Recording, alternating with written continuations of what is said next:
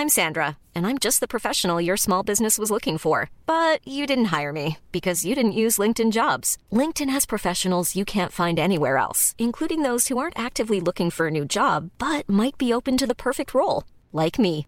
In a given month, over 70% of LinkedIn users don't visit other leading job sites. So if you're not looking on LinkedIn, you'll miss out on great candidates like Sandra. Start hiring professionals like a professional. Post your free job on linkedin.com/people today.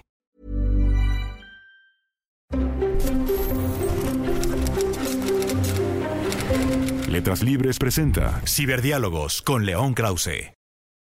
Queridos amigos, ¿cómo están? Es un gusto saludarlos. Bienvenidos una vez más a Ciberdiálogos. Gracias por seguir nuestro podcast. Si están escuchándonos en audio, es un gusto estar con ustedes. Y si están uh, siguiendo esto en nuestro canal de YouTube, como mucha gente hace, cosa que me enorgullece de verdad, pues eh, bienvenidos a esta eh, edición de Ciberdiálogos eh, grabada en una mañana particularmente soleada en Los Ángeles, California. Y ha sido sin duda una eh, mañana luminosa porque tuve el gusto de conversar con el periodista, editor, escritor argentino Diego Fonseca, columnista del New York Times y autor eh, para una larga, larga lista de publicaciones en eh, habla hispana y también en idioma inglés. Una larga carrera de Diego Fonseca siendo una de las voces más eh, originales y más elocuentes eh, desde el periodismo eh, y más allá, interpretando, explicando la realidad latinoamericana.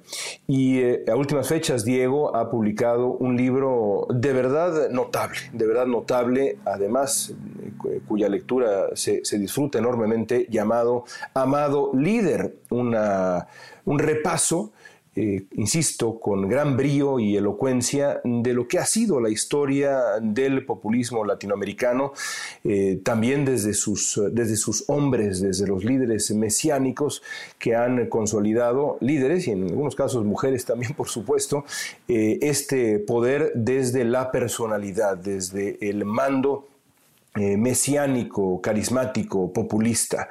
Eh, es un libro eh, de verdad notable.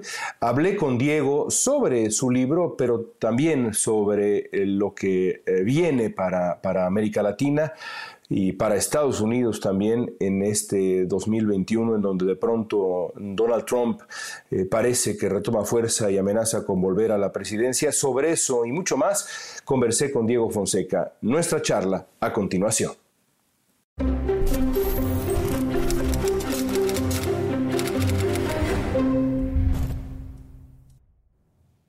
Diego, te agradezco mucho tu, tiempo para platicar en, Ciberdiálogos. De verdad, te felicito también por tu, por tu libro, que no puede llegar en un mejor momento y un momento más urgente en muchos sentidos. Vamos a platicar sobre ello justamente ahora. Déjame empezar así. Hace poco publicaste una columna polémica, muy leída en el New York Times, en donde decías, la izquierda latinoamericana es de derecha. Explícame a qué te referías. Bueno, en general tiene mucho que ver también con mi propia experiencia y, crecimiento político, si se quiere. Eh, cuando yo crecí, vengo de una familia de izquierda, la concepción es de que debíamos encarnar los valores universales desde la paz y el amor, si se quiere, la solidaridad, la igualdad, la equidad, etc. Eh, y que una experiencia de izquierda tenía una experiencia en, en muchos sentidos liberadora, digamos, capaz de ayudar a la gente a poder tener su propio desarrollo. Eh, y lo que noté en la experiencia de la izquierda latinoamericana, o la mal llamada izquierda latinoamericana, o, la izquierda real, o ni siquiera el socialismo real, es que eh, han tenido un apego por eh, la obtención del poder y la permanencia en el poder que se, se muchísimo a los procesos de la vieja derecha eh, latinoamericana del principio del siglo XX, si quieres. Eh, además de ciertas formas en las que había mecanismos de censura, mecanismos de presión de la oposición, mecanismos de exclusión de aquellos que no formasen parte de la idea del pueblo, o lo que este supuesto progresismo cree lo que es el, lo que es el pueblo. y si uno lo mira desde una perspectiva en alguna medida técnica o técnico-económica, eh, una enorme capacidad para poder asegurar que aquellos que son los que más necesitan tengan la posibilidad de sostenerse en el medio a largo plazo eh, a partir de la, de la, ayuda, del ejercicio, de la solidaridad por parte del Estado. Lo que se termina por generar en mecanismos clientelistas de construcción política. Eh, tu, diagnóstico en esta columna es, lapidario, parecido a lo que te, escucho ahora. Déjame citarte.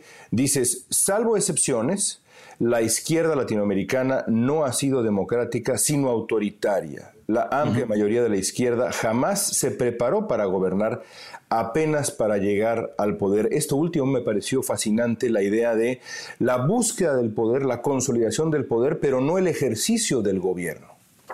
Hay, un, hay algo que a mí siempre me llamó mucho la atención y fue con el, con el chavismo. El chavismo siempre se jactó de ser un gobierno extremadamente democrático porque, y este era el punto, igualaba democracia al ejercicio de referendos y plebiscitos. Entonces, Chávez ganó sistemáticamente referendos y plebiscitos.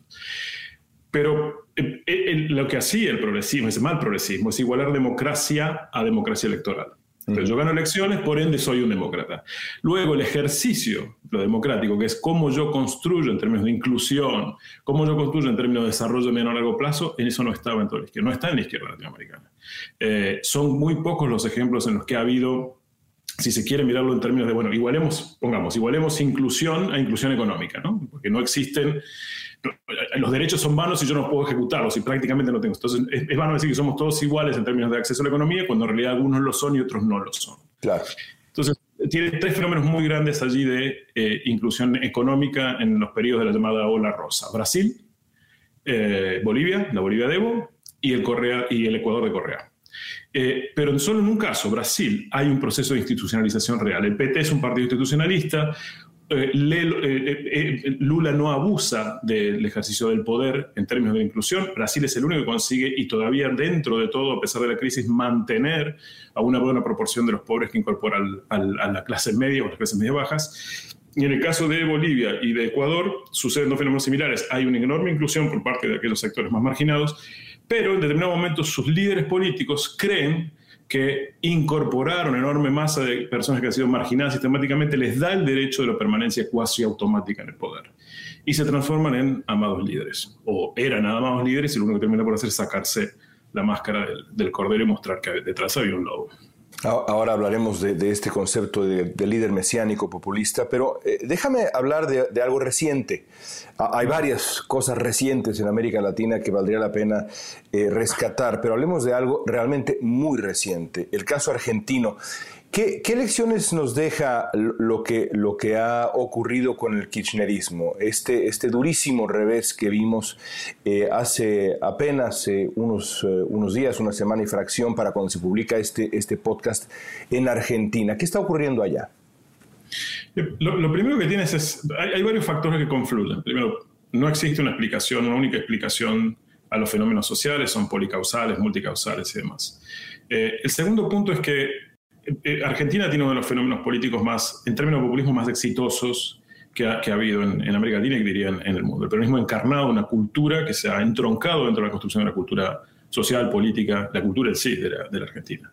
Eh, hay varios políticos con los cuales hablan en Argentina y me decían que no se puede hacer política en Argentina sin ser medianamente populista.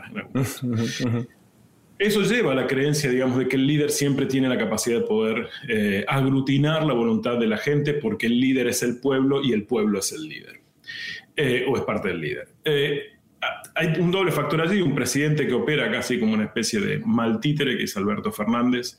Todo el mundo sabe, casi como, como si fuera el marido engañado, que es el marido engañado, que el poder real ha estado en manos de, de Cristina Fernández. Y lo otro es que el peronismo ha creído durante mucho tiempo que podía tener el fervor de las masas eh, casi sin hacer demasiado. Tiene un enorme control territorial, lo cual en política siempre es eh, significativamente bueno o malo, depende de cómo lo uses, eh, pero para qué que quiere mantenerse en el poder es saludable para él tenerlo, y ha creído que ese control territorial le aseguraba durante cierta cantidad de tiempo la posibilidad de permanecer en el poder. El segundo factor es que confrontó y dividió a la sociedad entre nosotros y ellos. Todo lo que no era el pueblo bueno, o el pueblo peronista, por decirlo de algún modo, o el pueblo kirchnerista, en esta nueva, este, esta nueva reinterpretación del peronismo que hacen los Kirchner, eh, es parte del pasado, es parte de lo malo, es parte de la derecha en general. Eh, y lo que terminó por suceder es que hay enormes bolsones de la clase media, y ahora no, unos bolsones significativos de pobres que están viendo que no van muy lejos estos procesos de eh, mal gasto del ejercicio del, financiamiento público, de autoritarismo desembosado y de intento de fractura de la sociedad. Yo creo que el kirchnerismo fue el último intento del peronismo por reinventarse. Yo no sé si hay o no se ven al día de hoy eh, renovaciones dentro del peronismo capaces de superar la etapa kirchnerista, por decirlo así. Dicho lo cual, esto para mí no significa que la articulación de un polo de centro derecha relativamente moderno o bastante moderno, como puede llegar a ser el macrismo, eh, dependiendo cómo lo mires, eh, termine por acabar con el peronismo. siempre al peronismo le han cantado las 40, dicho hasta acá y se reinventa sistemáticamente. Eh, Argentina siempre es un fenómeno muy complejo de, mirar. Yo creo que Argentina suele anticipar mucho de los fenómenos políticos de, la región. Eh, Argentina fue de los primeros en tener eh, candidatos celebrities, si se quieren, en ganar formaciones, en disputar las presidencias de la, República. Anticipó esta cosa de la construcción del show político. De la, Menem, ¿no? Menem, por ejemplo, claro, en los 90 y otros candidatos a gobernadores que venían, parte de la farándula y demás. Menem fue un gran articulador de ese fenómeno de, ruptura del partido para construir alrededor del caudillo, del jefe. Eh, lo que sí me da la impresión, o a lo mejor está hablando el deseo acá, es que eh, hay una articulación posible de la Argentina en una especie de centro, centro-derecha, centro-izquierda, más o menos institucionalista, que podría permitir una ruptura transversal con algunos sectores del peronismo es difícil saberlo, porque, como bien decía Perón, que era el, primer gran creador de memes de, la historia, mientras los demás creen que nosotros nos, somos como los gatos, los peronistas, cuando los demás creen que nosotros nos estamos peleando, nos estamos reproduciendo. Entonces, uno sabe muy bien qué puede suceder con eso, pero el peronismo necesita procesos de reacomodamiento. Sus procesos de reacomodamiento son bastante distinto a los, de los partidos tradicionales, digamos. Es, es, una enorme estructura asambleísta en la que cuenta mucho el poder territorial y, lo que yo tengo detrás, casi como una especie de varones, viejos varones de la política. Eh, si, si, la izquierda latinoamericana ha sido una decepción, y yo eh, estoy de acuerdo contigo, pues la derecha latinoamericana sigue siendo sigue siendo peligrosa. Eh, ahí está Bolsonaro, en fin, es, evidente lo que, lo que es Bolsonaro, pero hay algunas figuras que quizá no son tan conocidas y que de pronto comienzan a levantar la mano que a mí me parecen, pues francamente preocupantes, por, por no decir otros adjetivos. Hace unos días en Chile, por ejemplo, el candidato de la, de la extrema derecha, José Antonio Cast, defendió públicamente el pinochetismo y eh, en el momento en que grabamos tú y yo este, este podcast, esta conversación, va adelante en algunas encuestas, primero, segundo lugar. Eh, ¿qué, te dice de la derecha latinoamericana eh, que, tengamos figuras como Cast? que a pesar de, la evidente historia chilena, hoy se presenta diciendo, no, bueno, momento, ¿no? el pinochetismo tenía, tenía virtudes. La, izquierda latinoamericana siempre tiene que demostrar a la sociedad que es uno democrática y en alguna medida capitalista, porque vivimos dentro del marco del capitalismo. La derecha no tiene que demostrar que es capitalista, lo es. Entonces puede ser más desembosada en el tipo de cosas que desea. Eh, por otro lado, la, derecha es rara vez democrática en términos de organización estructural de los partidos. Son mucho más verticalistas los partidos de la derecha que los partidos de, izquierda, inclusive los estalinistas en, los partidos televistas de izquierda en América Latina. Eh, hay, yo creo que hay una resurgencia primero, porque hay una, serie de factores que influyen del mismo modo que influyó la Revolución Cubana. Generaciones que no han vivido el proceso de Pinochet, como no vivieron el proceso de Batista en, en, Cuba. Eh, generaciones que no vivieron en alguna medida el proceso previo a, la emergencia del chavismo en Venezuela, por ende todavía acumula el chavismo dentro de esa parte. Generaciones que no vivieron el proceso alfonsinismo en, el 83, la recuperación de la democracia y de la dictadura en Argentina y demás.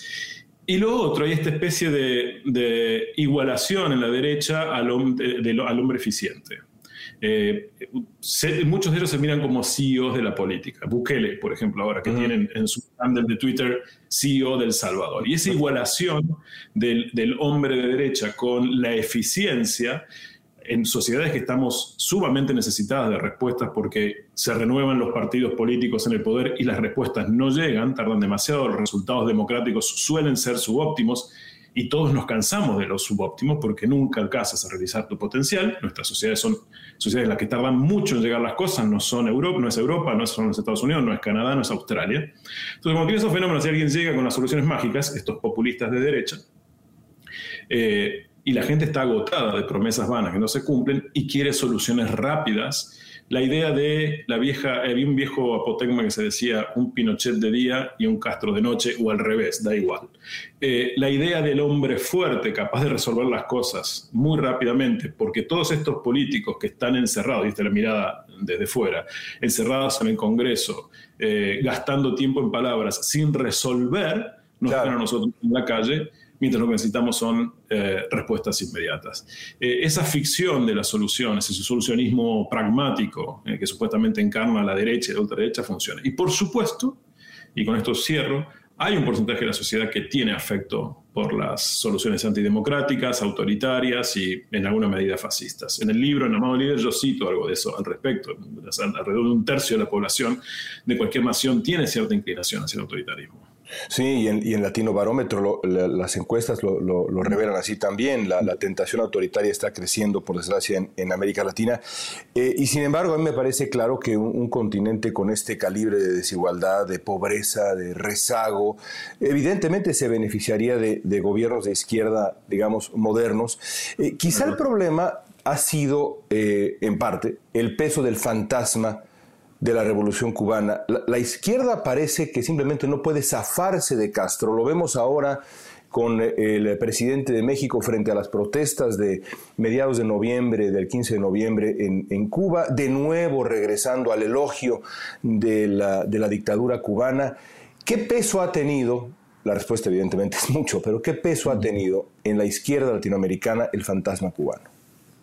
Bueno, muchísimo, lo, lo acabas de decir. Eh, por un lado, digamos, la estructuración de la única experiencia política duradera, si se quiere, por parte de, la izquierda en, América Latina, tropicalizada, en el sentido que no era un, copia y pega de un cut and paste, digamos, de, la experiencia soviética. Sí tenía un factor estalinista, pero también tenía a favor, y, Lori Sanate lo, habla muy bien, eh, ese componente religioso que es muy poderoso en la construcción política latinoamericana.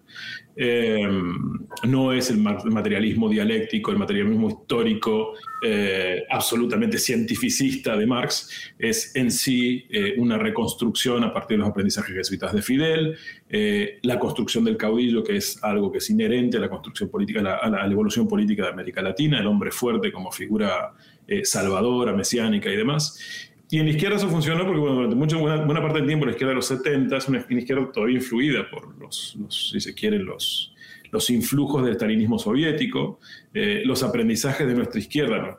Piensa solamente en la edad que tienen nuestros dirigentes latinoamericanos en general, que ocupan las presidencias y demás. Hay, hay pocos que son jóvenes, claro. la mayoría por encima de los 60 años. El momentum político en el que ellos crecieron, el, los 50, los 60, los 70, incide en el momento que ellos terminan por, eh, acercarse al poder, en la construcción de la cosmovisión que ellos tienen. Eh, todos dejamos en algún momento de dejar, de dejar de crecer en ciertas áreas de desarrollo del pensamiento porque abrazamos una idea. Y ellos abrazaron cierto tipo de idea que intentan ahora llevar adelante a partir de una ficción orientadora que es muy difícil de poder sostener. Pero no tiene otra cosa en la que creer, porque no han modernizado su lectura del escenario internacional ni del escenario doméstico. Eh, eh, y, sin embargo, al escucharte me haces pensar en algunas voces jóvenes. En, México específicamente, y podríamos usar otros ejemplos, pero en México específicamente, voces jóvenes, preparadas, leídas, cultas, que ahí están siendo los primeros en eh, esta, defensa eh, irracional contra la evidencia, contra lo que los propios cubanos nos dicen.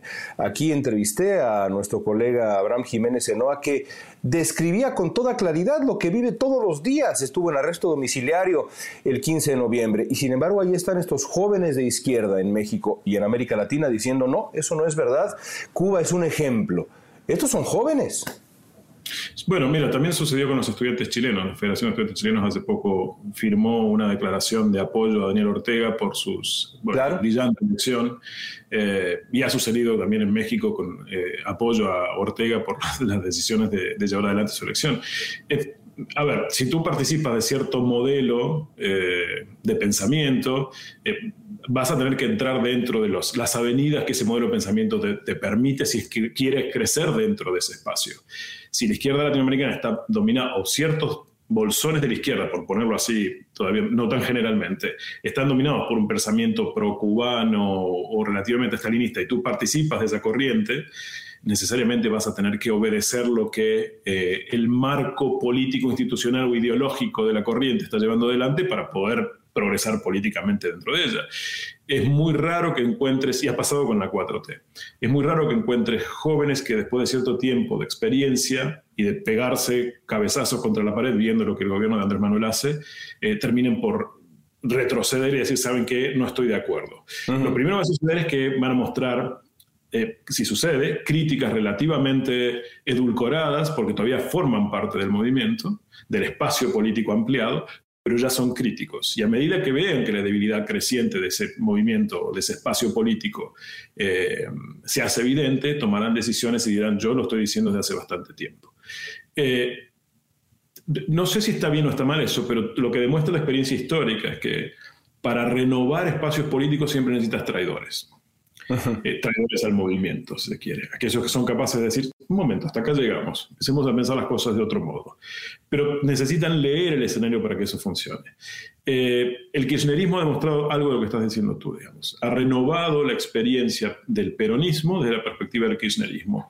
Y lo que termina por hacer son muy propios los procesos populistas, un recorte de la experiencia histórica, una revisión de la experiencia histórica con un enorme interés de justificación política para sostener mi propio espacio político. Claro. Eh, y en ese recorte crecen. Eh, mientras estaba escribiendo Amado Líder, hablaba con gente en, España acerca del catalanismo, del, proceso independentista, del proceso. Y me decían, no hay hoy joven menor de 25 años que no se identifique como catalán. Y, y me decían algunos analistas, desde esa perspectiva, en 20 años tienen ganado la independencia catalana. Y otros un poco más si se quiere, con una mirada un poquitito más este, eh, em, reacia al, determinismo, dice, momento, 20 años esa gente tiene una carrera hecha, hijos, un trabajo y una hipoteca y un auto que tienen que pagar. Yo no sé si van a apostar por el independentismo de una manera absolutamente automática. Bueno, lo mismo sucede en estos procesos políticos. Yo no sé si todos se quedan dentro de esa bolsa.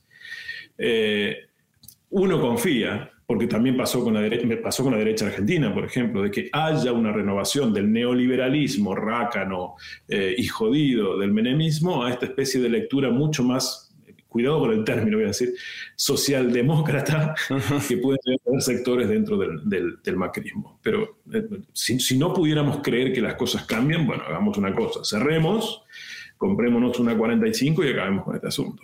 Y, estoy, estoy de acuerdo, y sin embargo, en, este, en esta idea de, evolución o posible evolución eh, de, de, nuestras ideas políticas, eh, de pronto en América Latina vivimos eh, iba a plantearlo en términos nichianos, pero vamos a ser un poquito, un poquito eh, eh, menos, menos, menos pedantes y, decir, vivimos en el día de la marmota, pues, en cuanto al atractivo del líder populista, que esto, este es el corazón de tu libro en muchos sentidos.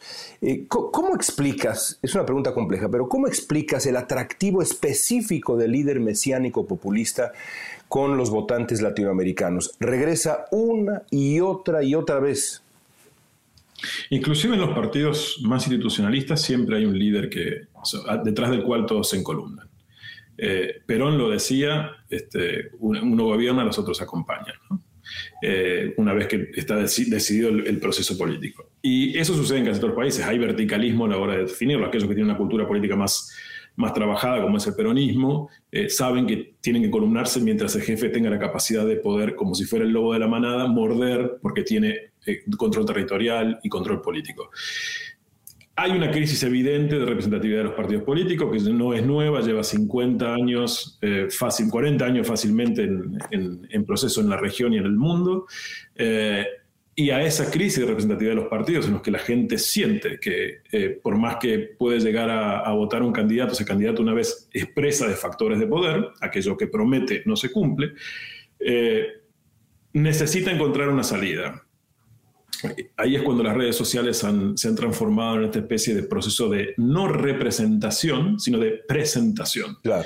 El individuo se transforma en su propio multimedio. Imagínate, tú y yo los tenemos, Twitter, Instagram, Facebook, un canal de YouTube, este, súmale Twitch, lo que quieras, y terminas por transformarte en tu propia voz. Si yo encuentro otros que operan del mismo modo y además tengo después canales de organización que pueden llegar a ser los sistemas de mensajería instantánea de WhatsApp a Telegram a Signal, y otros encuentran en mí la posibilidad de poder eh, compartir ideas, es mucho más fácil organizarse. Por eso suele suceder buena parte de los movimientos sociales que han ocurrido en los últimos 30 años, Krasnev los, los ha mirado bastante, eh, han tenido, han sido por fuera de los partidos y organizados de manera cuasi espontánea. Claro, la protesta suele funcionar de manera espontánea, pero la gestión de la protesta y la gestión política de lo que sigue la protesta necesita institucionalización, necesita partidos, estructuras y demás.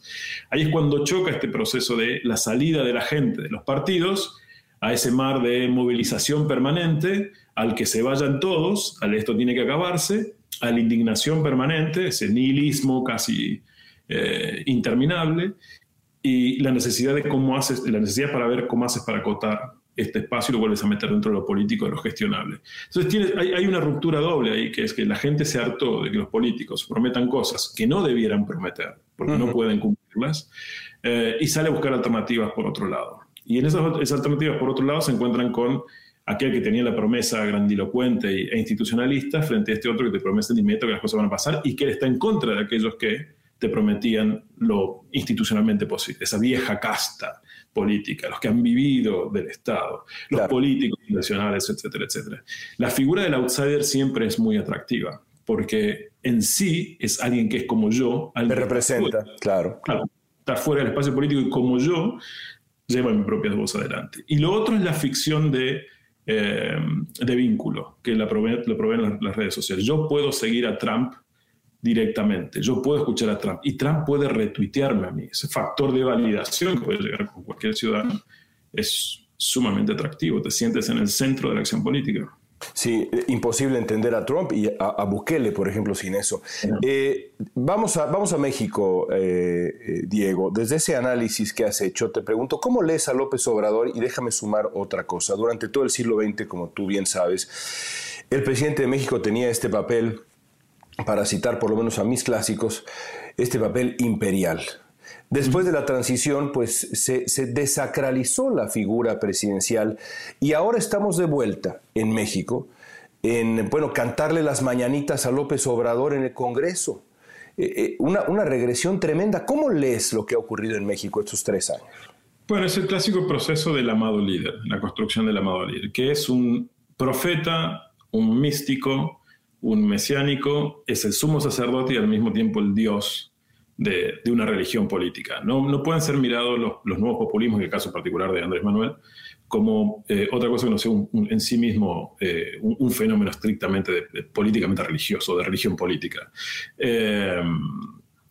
Eh, producen ese tipo de desestructuración porque Andrés Manuel, Andrés Manuel ha tenido su éxodo por el desierto después de la derrota del 2006, ¿no? recorriendo el país a, a pie, ha sido un profeta en, en, ese tipo de trabajo. Su trabajo ha sido, en alguna medida, si se quiere, casi una suerte de calco de la construcción de las religiones del pasado. Eh, el eh, Andrés Manuel tiene una tierra prometida para México, que es la cuerda de transformación, una cuestión muy vaga, una ficción orientador improbable e irrefutable al mismo tiempo. Em, y entronca muchísimo con la necesidad de la gente de sentirse contenida. habla un discurso llano, eh, muy fácil de comprender para la mayor parte de las personas. No quiero entrar en una disquisición acerca de la construcción del discurso nazi, pero, eh, ni compararlo a Andrés Manuel con Hitler, pero la, la, construcción básica de todo proceso de propaganda es hace el, Hitler, ¿no? hace el discurso lo más simple posible para que aquel que sea el, más tonto del pueblo pueda llegar a comprenderte. Eh, Andrés Manuel no habla como el grueso de los eh, eh, políticos tecnócratas que han gobernado México en los últimos 40 años, o 30 años al menos, y tiene la capacidad de conexión emocional con la gente porque viene de fuera. y le creen porque no es tan blanco como todos los demás, es, alguien, su color lo iguala, con el conjunto de la gente, lo siente en parte de, sí mismo. Y lo que termina por construir, que para mí es lo más interesante, es un movimiento. Que es la capacidad que tiene el líder de aglutinar a todos los demás alrededor de él y él ser siempre que toma, ser él siempre quien toma la decisión, pero aún así, aunque sea el responsable final de la toma de decisiones, de la construcción ideológica, eh, con todos eh, los huecos que pueda tener esa construcción ideológica, siempre encuentra en un movimiento a alguien que va a pagar los costos de los errores de la construcción política. Entonces, los fusibles que suelen tener los movimientos, y en eso es muy inteligente, eso es básico del peronismo, si se quiere. Eh, los fusibles de los movimientos permiten que un líder se permanezca en el poder casi intocado, mientras los demás son los que terminan por pagar los costos porque no han, no han estado a la altura de lo que el líder demanda, no han estado a la altura de la honestidad que Andrés Manuel demanda, no han estado a la altura de la no corrupción que Andrés Manuel demanda. Que eso se haga en efecto es otra discusión.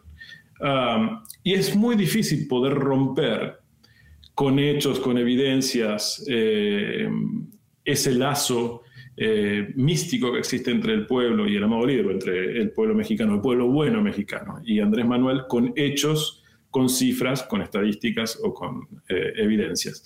Porque no pertenece al terreno de la razón, eso pertenece al terreno de la creencia. Y la creencia no se desarma con datos. No convences a nadie, de decir, armas a Emerson con un argumento.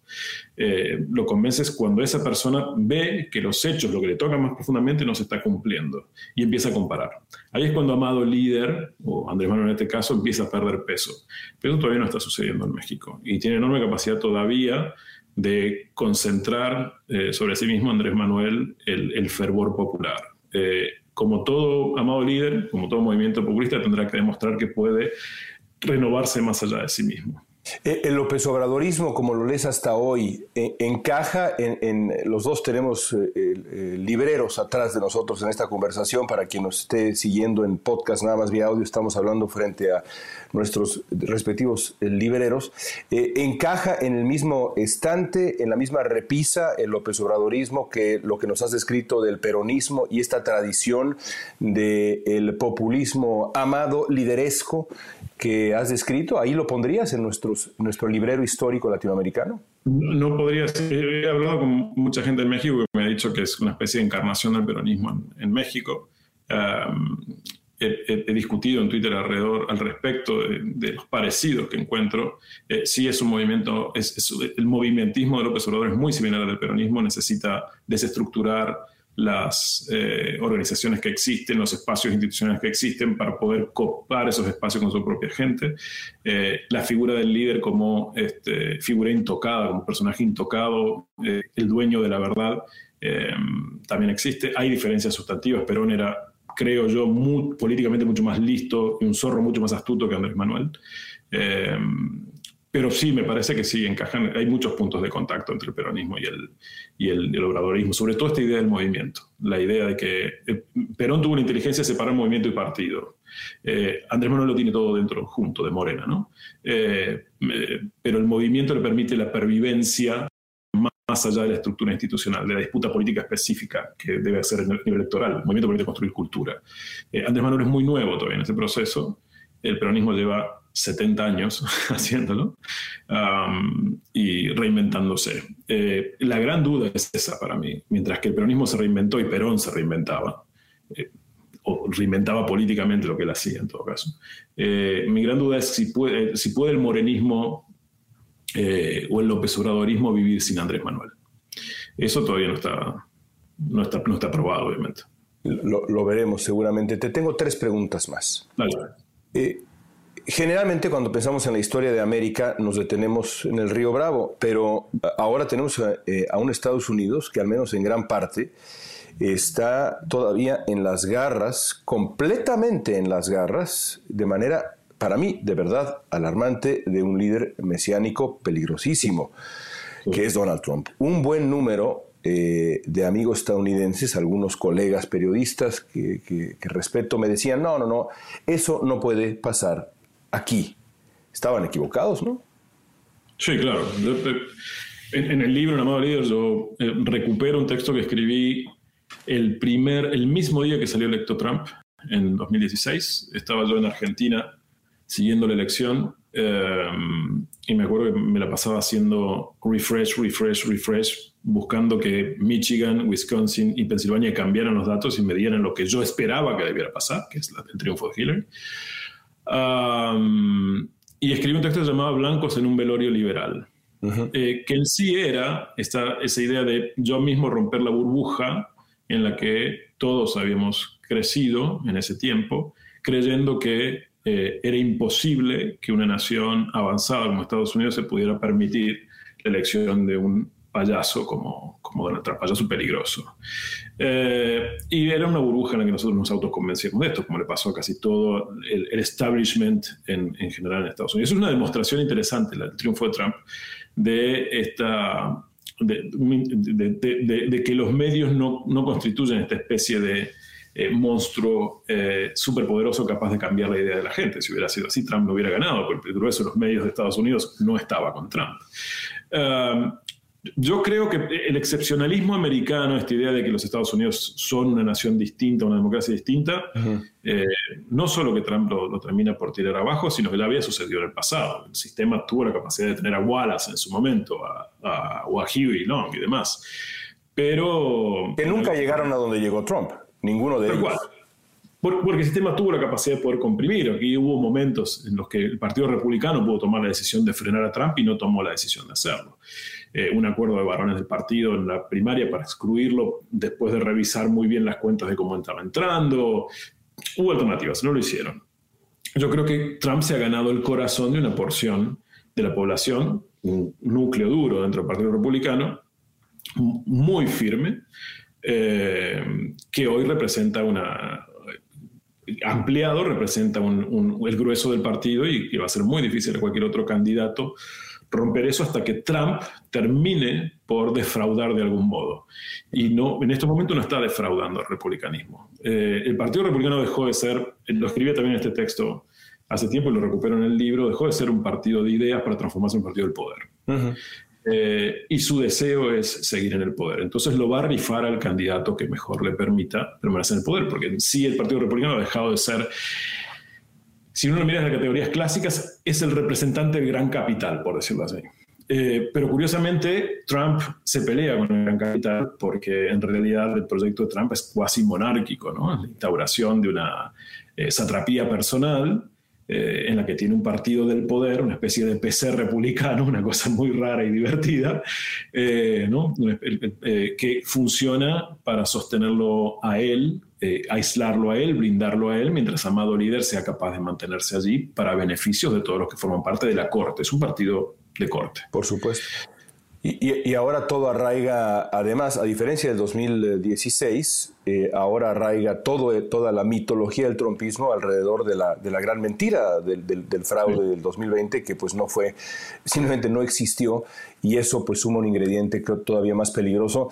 Eh, eh, ¿Qué futuro le espera a Estados Unidos si Trump gana en el 2024, tiene el control del legislativo como me parece probable, tendrá el, control del Poder Judicial, ya lo tiene, la Suprema Corte ya está actuando como una, un poder político, ideológico prácticamente puro. Eh, ¿Está en riesgo en ese caso con un Trump con ánimo de revancha, habiendo ya aprendido cómo funcionan los hilos del poder, ¿está en riesgo la democracia estadounidense? Yo te lo voy a responder este, por este lado. Eh, siempre existió confianza de que Estados Unidos, por ser una democracia muy institucionalista, las instituciones tuvieran la capacidad de frenarlo a Trump. Estuvimos muy cerca de que las instituciones no fueran capaces de hacerlo el 6 de enero de, este año, ¿no? Eh, con el asalto insurgente al, Coliseo, al, al, Capitolio. No está, no está mal dicho eso, no está mal dicho eso. Sí, al Capitolio romano. Eh, este, entonces, me da la impresión de que, eh, digo, las instituciones están hechas de hombres y los hombres fallamos todo el tiempo. Eh, y entre lo que vos has mencionado allí, ah, eh, yo creo que ahí el factor central es la Corte Suprema. Y la Corte Suprema, eh, aun cuando ha mantenido cierta independencia ideológica, mejor dicho, política del trumpismo, ideológicamente está ubicada dentro de la derecha más conservadora, mayoritariamente. si Trump gana en 2024 con los elementos que estás mencionando, yo no tengo mucha certeza ojalá, deseo, pero entre el deseo y la real política las cosas son, eh, hay una, avenida muy grande, con autos muy rápido y uno es una gallina, ¿no? Este, intentando cruzarla. Eh, digo, yo no sé si la Corte va a ser todo lo institucionalista que, que va a ser. Estoy hablando casi desde el nihilismo, pero me costaría mucho suponer que eh, eh, fuera fueran capaces las instituciones de poder detener una avalancha trampista, porque si gana va a ganar, me parece que por bastante, porque es una, una revancha.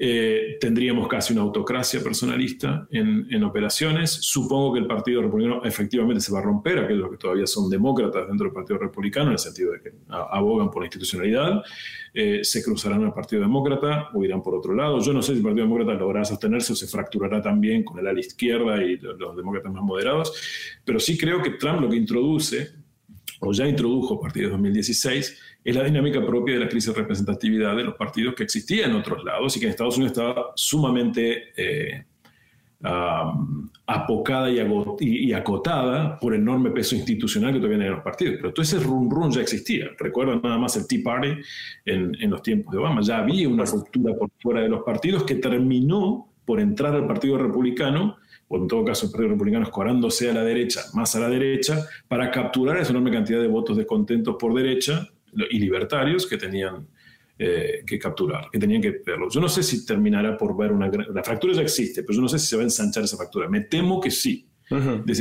pero si uno mira el escenario político es muy difícil poder determinar esto. Trump hace ocho años eh, no era factible. En absoluto. Bueno. Eh, yo creí en un momento en el proceso de la elección que, Biden si ganaba iba a ganar por más puntos. No fue así. Fue arañando las paredes. La diferencia es relativamente exigua para el gobierno de cuatro años de Trump que hemos tenido, con el manejo de la pandemia que hubo, los problemas económicos que ha tenido el, país, con el nivel de envilecimiento de la convivencia pública. Aún así, Trump estuvo al borde del 50%.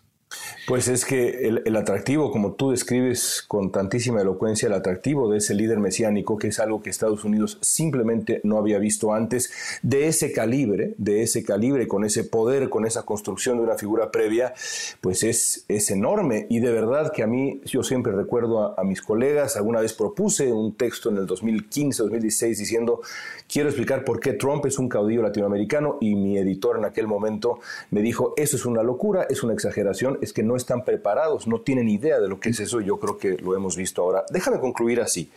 Decías en una entrevista reciente, muy, muy buena entrevista, que es imposible eh, eh, explicar el surgimiento y entender el surgimiento de estos líderes populistas sin decir y entender que todo lo anterior, en cierto sentido, fracasó.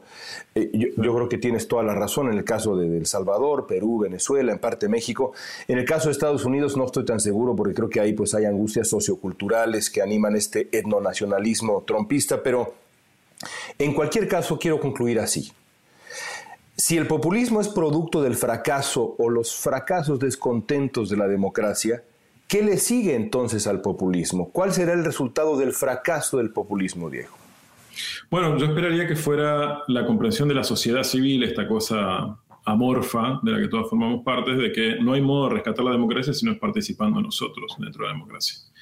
Eh, en el compromiso ciudadano, en, la, en el debate, en la articulación de ideas y en la participación política, en la presentación a elecciones para ser parte de, de, la discusión real, de la real política en sí. Eh, y lo otro es que yo, yo creo que el mejor mecanismo para hacer que las cosas funcionen es que parece una figura demasiado ambigua, que todos estén en el mismo barco. Eh, y uno debe ser consciente de que no se puede gobernar porque ya estamos hablando de Estados Unidos, o estamos hablando de México, o estamos hablando de Argentina, no se puede gobernar sin el otro. Eh, yo sería, desearía que en el fondo pudiéramos ir a democracias parlamentarias, porque en el fondo, porque el gran valor del parlamentarismo, aun cuando tengas que estar cambiando de presidentes todo el tiempo, es que al, al obligarte al consenso para poder formar gobiernos, centra la discusión. Y cuanto más ancho el centro, más chicos los extremos. Si el centro se sostiene, decía un viejo, un viejo poema, eh, nada va a caerse. Entonces, yo creo que hay una enorme necesidad de ensanchar ese centro democrático, eh, que, debe estar, que, será un mix entre centro izquierda centro derecha, qué sé yo, no lo sé, es la dinámica propia de cada país. Eh, pero solamente así vas a poder sostenerlo y, y solamente va a poder suceder, porque lo estamos viendo además si la gente se involucra. Este enorme ruido que es Twitter, este enorme ruido que es Facebook, el enorme ruido que son las redes sociales, WhatsApp y demás, habla de la necesidad de la gente de ser oída. Y todavía y tenemos partidos que no son, son herramientas del siglo XIX en el siglo XXI. La estructura de partidos políticos no ha cambiado para poder capturar la dinámica de la conversación pública. Entonces tenemos dos siglos completamente distintos hablando uno frente al otro, con la gente demandando, oiga, yo quiero ser escuchado, a veces hasta la, hasta la insanía, eh, y partidos son incapaces de representar eso porque se han profesionalizado en tal extremo que se han vuelto superestructurales. Viven una especie de corte en sí misma. en sí la carrera política demanda que cada vez se profesionalicen más y eso genera una distancia, una abstracción y una distancia significativa con la gente. Entonces yo creo que la gente tiene que llenar las estructuras, sea a través de la sociedad civil, sea a través de las ONG, sea a través de la militancia política y demás. Porque después de esto, lo único que queda, si se ha fracasado el populismo, si fracasan las tecnocracias y demás, parece ser que lo único que queda es el orden. ¿sí? Y todos sabemos, especialmente en América Latina, qué significa el orden. Eh, y Estados Unidos estuvo esa discusión dando vueltas acerca, en los últimos finales, el, libro de los últimos días de Trump, um, retratado por los periodistas del Washington Post, de el riesgo que implica la militarización de la construcción política de, la conducción política de un país. Y está sucediendo en América Latina, y estuvo a punto de suceder en Estados Unidos, y sucede en otras naciones. Cuando tú tienes un líder que logra poner detrás de sí las Fuerzas Armadas, pasó con Cuba, pasó con Venezuela, pasó con Pinochet, el riesgo para la construcción democrática es absoluto. Y el único modo que tú puedes controlar eso es que la gente se involucre en la conversación pública. Porque si estamos todos arriba del barco, es mucho más difícil de que este, alguien se quede en la isla gritando y vociferando que él fue dejado detrás. Diego, te agradezco mucho tu tiempo, te felicito por tu libro. Es siempre un placer platicar contigo. Igual, un abrazo.